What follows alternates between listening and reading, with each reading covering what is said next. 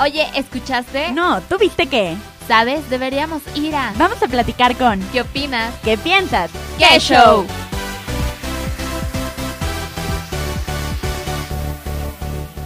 ¿Qué show? ¿Cómo están el día de hoy en este bello martes? ¿Cómo se encuentra nuestro público querido?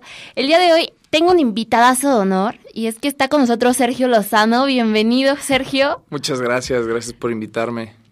Qué bueno que estés aquí el día, que nos- del día de hoy con nosotros. Oye, Sergio, pues cuéntanos toda esta parte. Tú eres actor. Así es, soy actor, eh, también soy ingeniero industrial, ¡Eh! pero pues de, no, de eso no vamos a hablar. Fue un pequeño eh, tropezón ahí en la vida. Eh, estudié actuación en Casa Azul, empecé en 2012, entonces ya un poco tarde, ¿no? Tenía yo 22 años, me hacía falta vivir un poco. Entonces estuve ahí dos años y luego me quedé en una serie de Telemundo, Señora Acero. Estuve ahí dos temporadas y pues ya en la segunda me, me llenaron de plomo. y después de eso hice una serie con Pitipol Ibarra, muy divertida, que se llama El Príncipe y el Mendigo. Bueno, es un capítulo, que así se llama, de la serie Érase una vez, que son cuentos clásicos modernizados. No tiene nada que ver con la serie gringa de, de, de- de Once Upon a Time. Este, y era muy padre esta serie porque eran cuentos clásicos modernizados y a mí me tocó hacer al príncipe y el mendigo y me tocaba hacer la de rico y de pobre de unos hermanos gemelos al mismo tiempo. Entonces fue muy divertido ese contraste. Fueron cinco días muy intensos de, de llamados, pero muy divertido. Después hice una serie que se llama Mint, que al día de hoy no ha visto la luz. Esperemos, digo, saldrá si tiene que salir, si no, pues se quedará ahí ¿Y guardado por, en el por qué no ha visto la luz? Cuéntanos. Pues creo que han tenido, en principio Televisa tuvo como unas broncas ahí de, de que querían a mi personaje, que era el, el antagonista, era el malo, lo querían más malo, pero ya como pegándole a lo melodramático de las telenovelas. Ah, Y la gente que estaba haciendo esta serie, que es Jorge Aragón, es un gran productor y, y director, eh, ha hecho mucho cine, pues no quería tirarle por ahí, entonces este, logró llegar ahí a un acuerdo y pues sí, como que hicieron un par de escenas mías un poquito más malas, yo tratando de llevarlo no tanto al melodrama, ¿no? Porque mi personaje era un malo resentido, no era malo porque era malo y ya, ¿sabes? Como muchas veces vemos de que es malo porque así es y ya, ¿no? Sí, claro. tenía un motivo.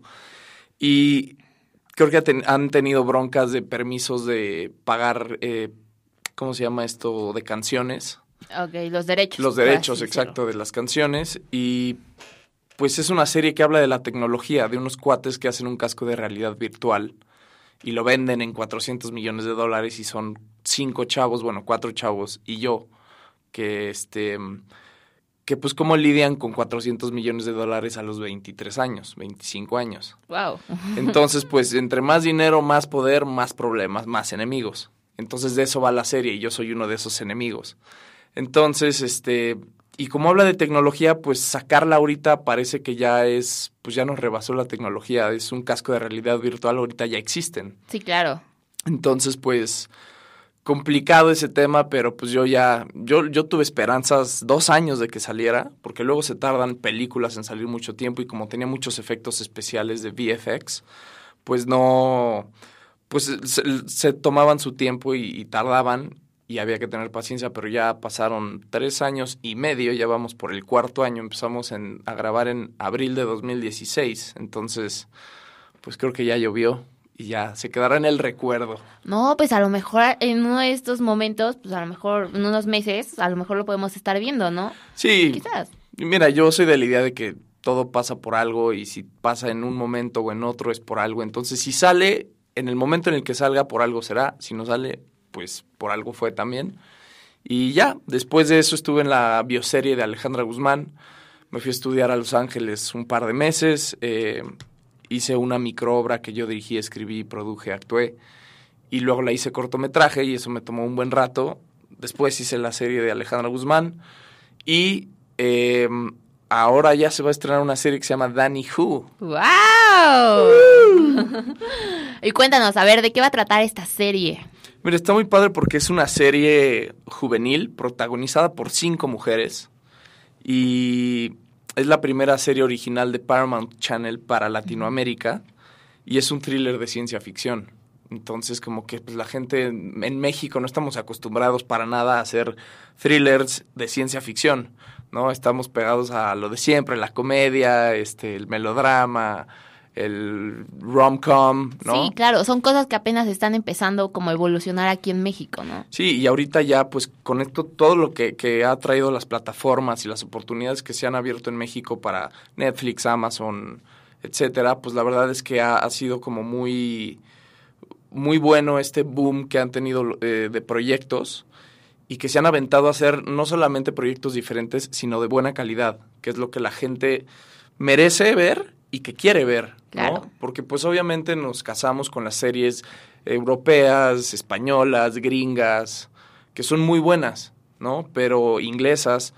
Y en México pues no vemos el contenido porque sabemos que, pues no me gusta decirlo, pero entre comillas es chafa, comparado con eso. No, además es contenido muy repetitivo, ¿no? Es un contenido que estamos viendo casi en todos los diseños de todas las cosas, ya sea la televisora que sea, ¿no?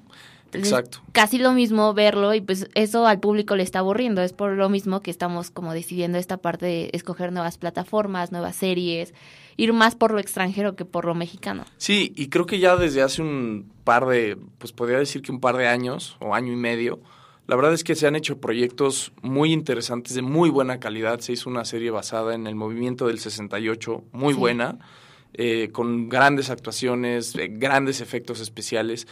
Y fue una serie que tuvo, que tiene mucha calidad. Y esta serie, Danny Who, que se estrena el 3 de noviembre por, Paramount Channel a las 9 de la noche, tiene muy buenos efectos especiales.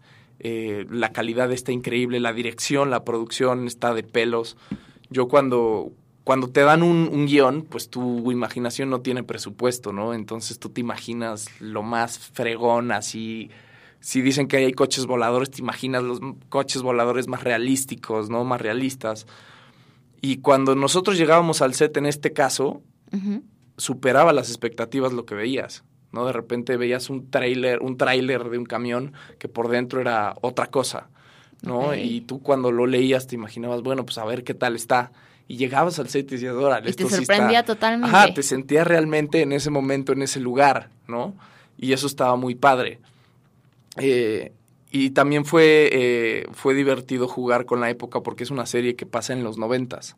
Ok. O sea, es una serie en la que, para que se vayan enamorando un poquito de la historia. Sí, tú, dinos, tú dinos. Está basada en el México de los noventas, en un pueblo que se llama San Gregorio en el que pues todo parece que la vida es perfecto, todo transcurre de manera normal, hasta que un día una chava de 17 años desaparece de manera muy misteriosa y esto une a cuatro chavas en su búsqueda.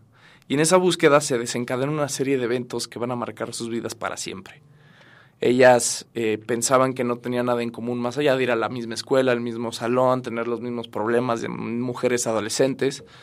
Se dan cuenta en esta búsqueda de que la, la, desaparición de su compañera es solo el inicio de una gran verdad, que es que tienen habilidades especiales y que además hay gente que los está vigilando todo el tiempo. Wow. Entonces, como que ellas empiezan a sacar de onda de quiénes son estos que nos están vigilando, por qué y, y, quiénes son ellas, ¿no? Y, y, está padre porque, pues creo que en la adolescencia todos pasamos por ese momento de encontrar quién somos y encontrar tu camino. Sí, claro. Otros nos tardamos más que, que algunos.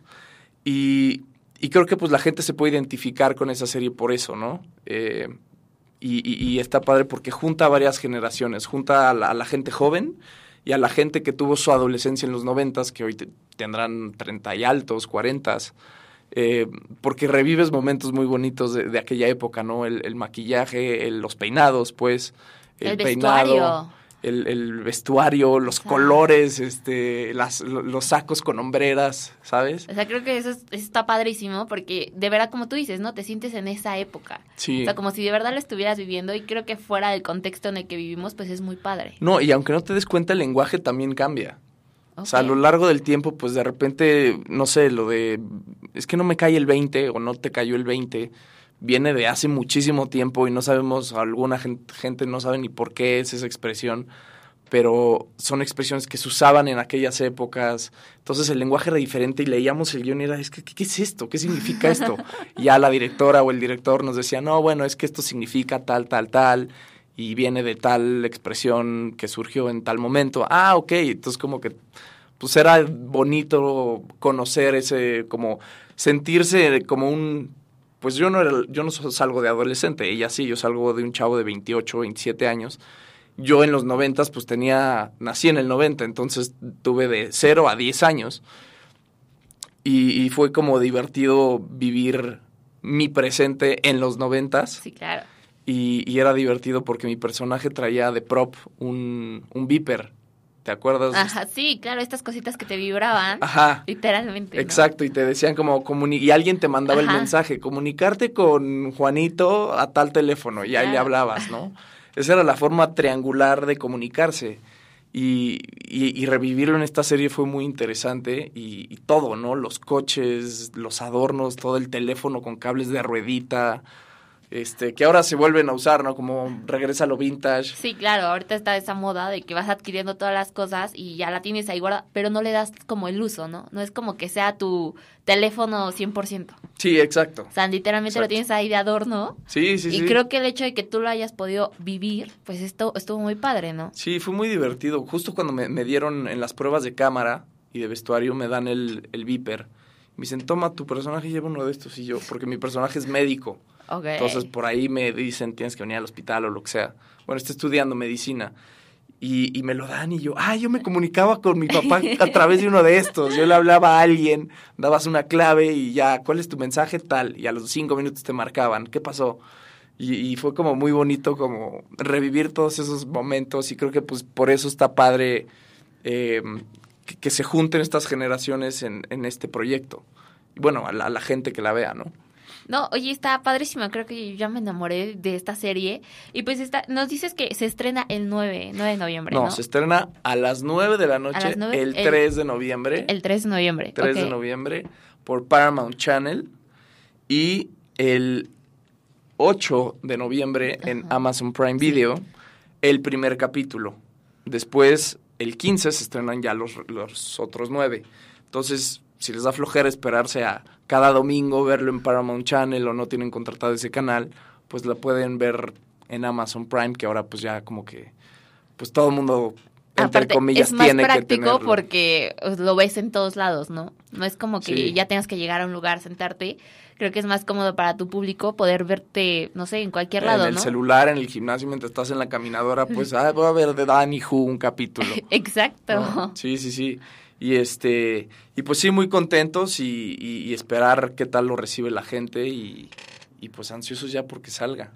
No, hombre, pues hasta yo ya estoy ansiosa porque salga, la verdad, Yo como también. que como ver ya todo este tipo de acción y todo lo que me cuentas que va a haber, o sea, ver también toda la producción que hay detrás, creo que va a ser sorprendente. Sí, la verdad es que la producción estuvo fuera, fuera de lo normal, a lo que estábamos acostumbrados, como ya decíamos. Este fue, fue increíble, la verdad, todo el proceso y además el proceso de creación de personajes, porque son personajes que no estamos acostumbrados a ver en televisión mexicana. No son chicas que tienen habilidades especiales. Bueno, ¿qué habilidades especiales? No son chicas superpoderosas, así Batman, Superman, no. Eh, simplemente son chicas que tienen como habilidades normales pero exponenciadas. ¿no? Te puedo contar que una de ellas tiene una memoria increíble, ¿no? Que hay gente muy inteligente, pero esta chava es como Capta más allá todo. de eso. Hay otra que tiene una fuerza brutal, que puede levantar un coche. eh, y los demás no te los puedo decir porque puede ser un spoiler. Sí, sí, no, no nos spoiles tanto. Pero. Y mi personaje, por supuesto, no tiene habilidades. Él es. Mi personaje es Sam, que es novio de una de ellas. Y hermanastro de la que. de otra, que se llama Tamara, que es la que tiene super fuerza. Y pues por lo mismo de que tiene como esta relación cercana con ella, se interesa mucho por estas habilidades que ellas tienen. Y ya sabrán por qué está tan interesado en sus habilidades. Sí, claro. Oye, cuéntanos, ¿qué fue lo más complicado de hacer este personaje? Híjole, es un personaje difícil.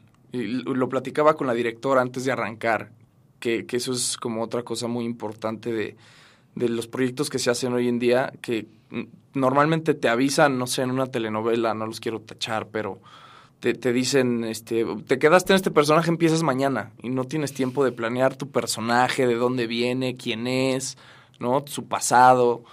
Y, aquí sí había esa planeación y yo con la directora era, me decía, bueno, es que Sam es el personaje más jugoso de esta serie porque le puedes sacar tan, tantas cosas a este personaje porque es un poco doble cara, ¿no? Es un poco yin yang, puede ser bueno y a veces no tan bueno.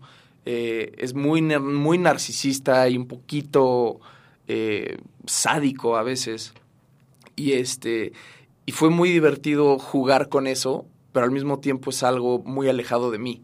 ¿no? Yo quiero pensar que no soy, digo, todos tenemos algo de narcisistas, pero Claro. quiero pensar que yo no soy tan narcisista como este personaje y quiero pensar que yo no soy sádico.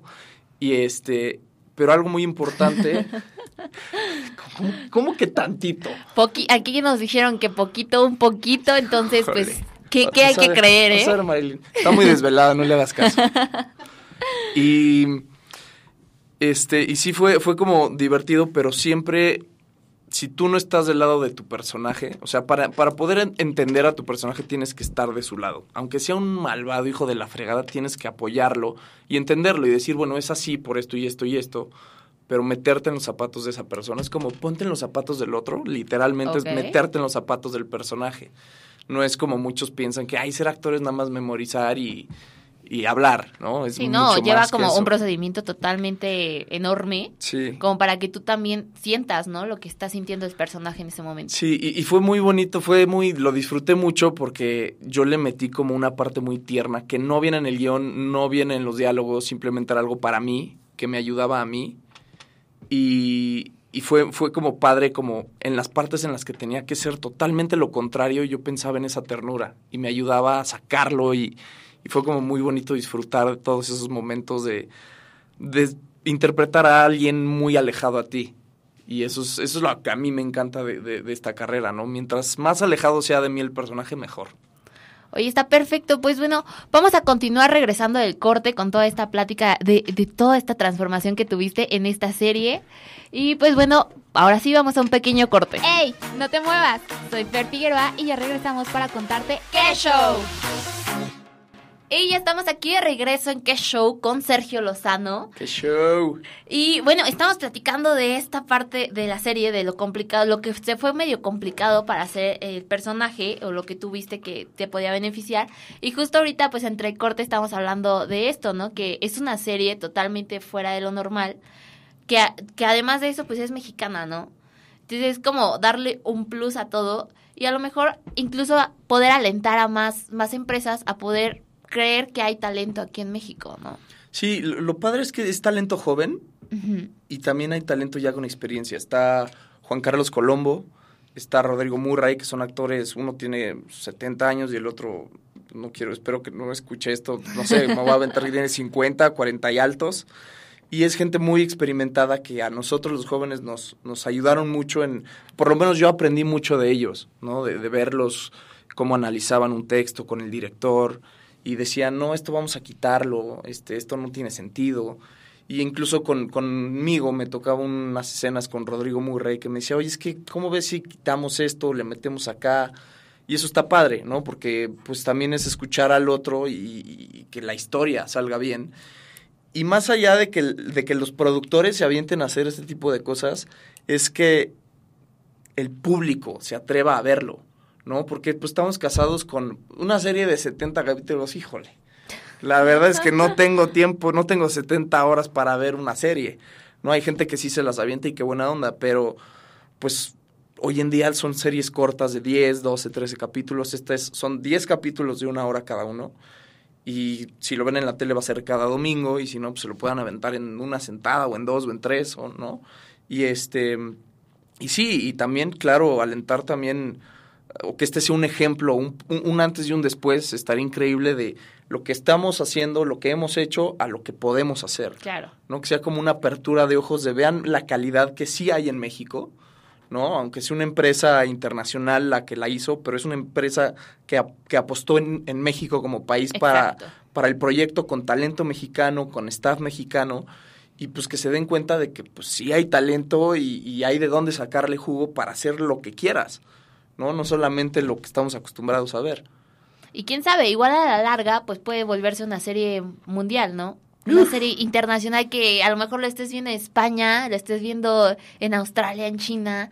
O sea, lo mismo que pasa con todas estas series de Netflix, puede pasar a lo mejor con las de ustedes y poder ver que, que sí hay talento y que los están observando en todo el mundo, ¿no? Eso, eso sería increíble, ¿no? Y, y me gustaría, me encantaría que pasara con esta serie, pero con cualquier serie mexicana, Claro. ¿no? Eh, que, que llegue muy lejos. Luego, pues, repito, vuelvo a, a- a las series del 88, del 68, perdón, que pues si la ven en otro país tal vez no les interesa tanto, ¿no? Pero si hablas de un tema que no, que- porque realmente esta serie no tiene, sí, pasa en México, pero podría pasar en cualquier otro lugar, en. Colombia, en España, en Hawái, ¿no? Y, y sí, estaría increíble que llegara a, a- a otros países y te doblen en otros idiomas, en francés, en inglés, estaría de pelos, ¿no? Ahorita nada más vamos a ir para todo Latinoamérica, nos van a doblar en portugués, que eso está interesante ver ahí cómo, ¿Cómo, ¿Cómo te vas a escuchar en portugués? cómo me voy a escuchar en portugués, estaría interesante. Y pues sí, ¿no? Que le vaya muy bien y, y que la gente le guste y entonces eso la lleve más lejos. Sí, claro.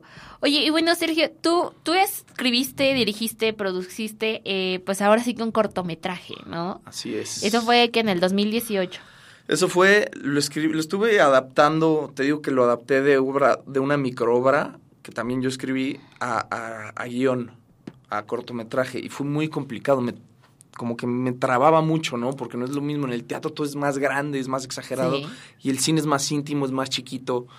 Entonces, eh, y, y es un corto un poco complicado, se llama Callback, es de un casting de un director con un actor, eh, y pues es como una lucha de poderes a través del sexo. Mm, pero lo chistoso es como un poco este tema que ha salido del Me Too, del Harvey Weinstein. Pero lo chistoso es que cuando yo lo escribí en principio fue antes de que pasara todo eso. Entonces ya cuando lo saqué fue justo el boom, entonces fue como, bueno, Wow. timing perfecto. Ajá, exacto. Y, y- y como solo son dos actores, una locación, pues mm, fue muy difícil, bueno, no fue fácil adaptarlo, ¿no? Al final lo logramos y, y sí, lo, lo, lo filmamos en un día, en 12 horas, y, este, y estuvo en- se estrenó en el Festival de Valladolid en Seminci, le fue muy bien, eh, también pues ha rondado por varios festivales de Estados Unidos, en Europa, en Asia, y eh, en Estados Unidos nos dieron un premio a Mejor Director Internacional. La dirigí junto con un maestro de la náhuatl, de hecho, que se llama Gerardo Morana, que le mando un gran Ah, saludo. Uy, Gerardo, Jerry Morán también estuvo con nosotros.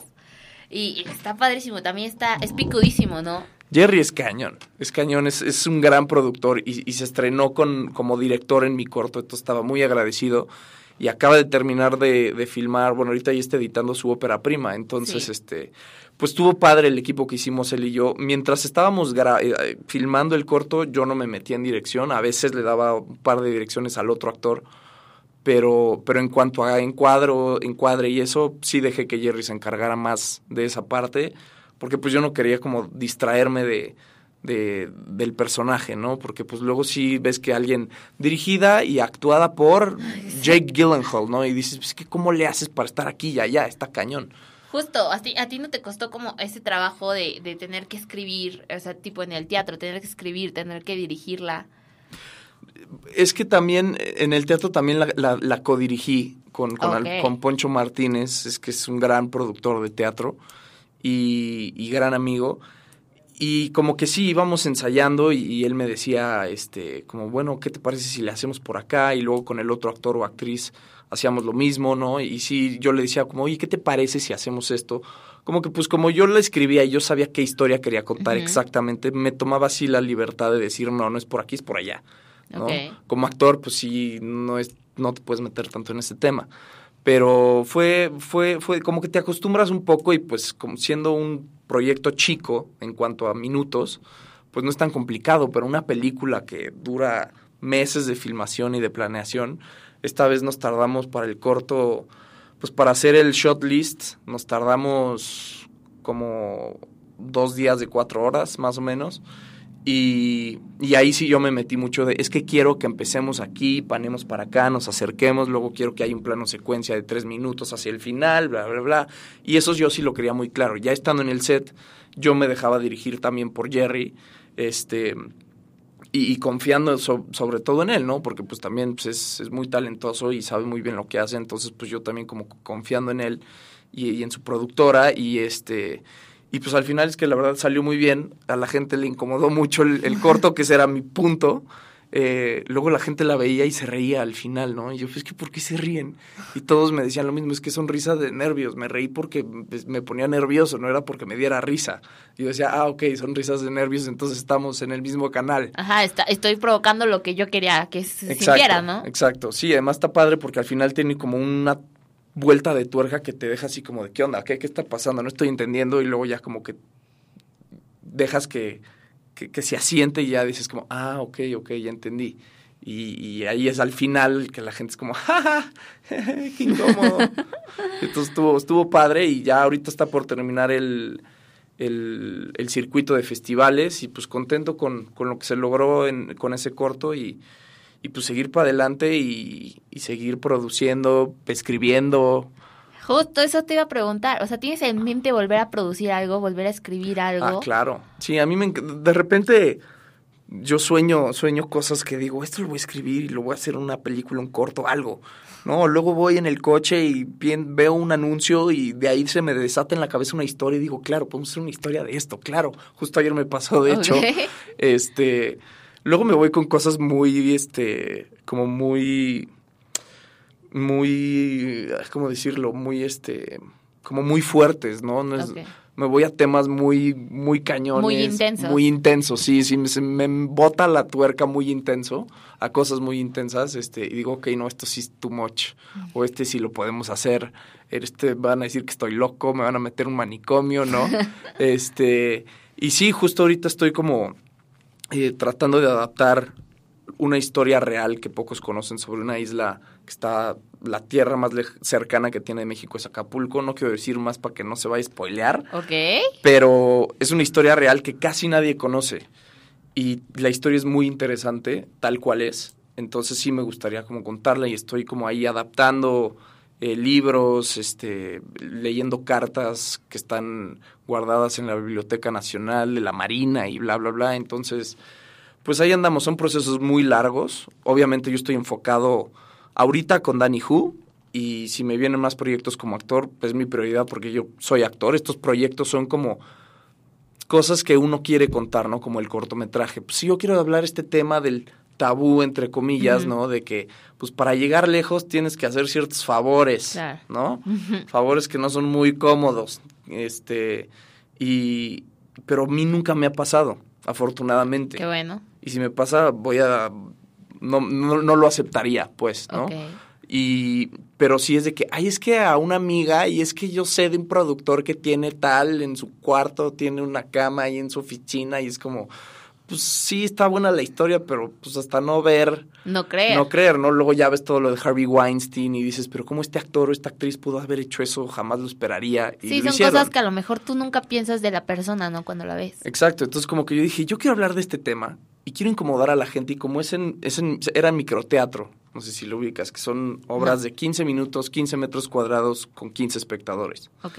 Y nos fue tan bien que en la última función metimos a 45 personas. Wow. Fue la más vendida del año y la más vendida de la temporada. Este, la, la, neta nos fue muy bien. Y es como en un espacio muy íntimo y decía, es que está de pelos porque aquí podemos incomodar a la gente estando tan cerca de ellos. Y yo lo que quería era eso, ¿no? Como provocar esa incomodidad y decir, es que sí está cañón ser actor ¿no? Porque luego te dicen, oye, es que como actor, qué bueno que seas ingeniero, porque plan B. Y yo, no, no, no, no, no hay plan B, mi plan B no, está en mi mente esa parte de mi vida. No, no, no. Yo siempre he dicho, como ingeniero sí me moriría de hambre, como actor la verdad es que me ha ido muy bien y creo que me he demostrado a mí mismo que, que, que sí, que, que este es mi camino. Qué, qué bueno, la verdad, porque creo que a muchos luego les cuesta, ¿no? Hemos también tenido invitados que nos cuentan lo mismo que tú, que ya tengo una carrera y pues sí, es lo que, lo que dicen, ¿no? Que muchos les dicen es tu plan B, ¿no? En caso de que no funciones como actor, pues ya te vas por este camino y solución arreglada. Sí, era incluso hasta incómodo que, que pues, sobre todo la gente de la familia te dijera, bueno, pero pues qué bueno que tienes ahí tu, tu carrera como ingeniero. Y yo, a ver, y, y aquí que a mis 30 años, 31 años voy a empezar como becario o qué, pues no, o sea, ya tengo una carrera como actor y me he ido bien y voy a seguir por ahí y de ahí para arriba, ¿no? Y creo que además es hacer lo que te gusta, ¿no? Yo la verdad es que esta carrera la veo como, digo, no quiero sonar mamila ni nada, pero pues a mí me pagan me regalan el dinero, así siento que es. Yo sé que sí, que es un trabajo y que te lo ganas con tu esfuerzo y tu talento y tu dedicación y tu entrega, pero yo no lo siento así. Yo es como que, toma, te vamos a dar esto por hacer lo que más te gusta hacer. Exacto, justo, porque te gusta muchísimo, no lo sientes así tan pesado, ¿no? Como si tuvieras que trabajar de ingeniero, que a lo mejor lo sentirías horriblemente pesado y dirías, no, ya no, gracias. Exacto. Ahorita lo tienes tan fácil, te, te gusta tanto, te apasiona, que es lo principal, y justo por lo mismo se te hace como, me están dando el dinero nada más por venir. Sí, o como la gente que, que trabaja en oficinas dicen, híjole, es que el lunes, el lunes a la oficina, que me tengo que despertar a las 7, qué flojera. A mí cuando me ponen llamado a las 5 de la mañana, yo a las 4 ya estoy despierto. Y cuando el llamado dura 18 horas, yo cero estoy con sueño, cansado, todavía llego a mi casa con toda la energía porque estás en, en tu Disneylandia, le llamo yo, yo estoy en mi en mi lugar favorito y no me quiero ir de ahí nunca. Entonces, pues claramente ese es el lugar en el que pertenezco y ahí voy a estar hasta que me deje la memoria. Oye, qué padre, ¿no? Me, encanta esta pasión que tienes, la verdad, por, por ser actor. Esta pasión que tienes por todas las cosas que has hecho. Creo que es algo que, fuera de que sea tu profesión, es algo que tienen que compartirse con toda la gente, ¿no? Porque creo que toda la gente tiene que tener una pasión por lo que hace. Sí, sí, si no haces lo que te... Tenemos una vida no, yo, no sé si eso de que vidas pasadas, vidas futuras, pero el presente es esto y es ahorita y ahora, ¿no? Y, es aprovecharlo y, exprimirle todo el jugo haciendo lo que más te gusta. Nada sirve estar viviendo, haciendo otra cosa que, que, no te llena, no te apasiona, no te da vida, ¿no? Y a mí esto me llena cañón, cañón de vida y me fascina, sobre todo porque pues comunicarle a la gente ciertas cosas, hacerle sentir al público cosas que normalmente no sentirían o que no saben que tienen dentro, ¿no? Como en una película, gente muy frígida que va a ver una película de Marley y yo, por ejemplo, que salen chillando de la película, cuando es alguien que jamás pensaste que estaría llorando, ¿no? Es como despertarles esas emociones que todos tenemos. Unos negamos, otros no tanto, pero, pero es, es, eso, ¿no? Es como comunicarle a la gente estas historias y sobre todo que cuando salgan de la sala de cine o, apaguen la tele, que se queden pensando y, y además que lo disfruten, ¿no? que eso es lo más importante. Bueno, y cuéntame, de toda esta parte de Danny Who y toda esta parte de que tú ya hiciste tu cortometraje, ¿crees que Danny Who, la serie como tal, el personaje que hayas hecho, va a influir como los demás proyectos que tú escribas? O sea, que tengas como ganas de meterles algo parecido, que sea algo fuera de lo normal, que sea, como tú me decías, ¿no? Que pues es algo mexicano que no se ve. Sí, esto, cada, personaje es diferente. Y, y sí, obviamente, por ejemplo, la historia que, que, me, que me imaginé ayer viendo literal un anuncio, un espectacular en, en el periférico, pues como que desarrollé la historia en tres segundos en mi cabeza y dije, está buena, pero creo que ya se ha hecho. ¿No? Entonces, como, bueno, sí la podría hacer, pero ¿qué le podemos meter para que sea diferente a lo que ya se hizo? ¿No? Y eso es algo muy padre que tuvo Danny Hu, que hicimos algo totalmente diferente que no solo que no se haya hecho en México, no se ha hecho en ningún lado, ¿no? La comparan con Stranger Things, eh, pero pues no, sí es ciencia ficción y es un thriller, pero en Danny Hu no hay monstruos, eh, en Danny Hu no hay un universo paralelo, ¿no? Tal cual. Entonces, este, pero sí, obviamente de cada personaje tú agarras algo y algo te quedas, ¿no? Porque te, te, te, encariñaste tanto, con otros no tanto, te voy a ser franco, otros es como, ojalá y este nunca hubiera existido, ¿no? El de la serie que nunca salió le agarré mucho cariño porque realmente sentía su soledad y, me ponía muy, muy de y decía, pobre güey, si la está pasando mal. eh, y eso además te, te cambia como persona, te hace mejor humano porque te hace más empático. ¿No? Porque pues eso es lo que tienes que ser como actor, entender a los demás para, eh, como hablamos, entender a tu personaje y, y, eso te hace también entender a los demás seres humanos que están a tu alrededor.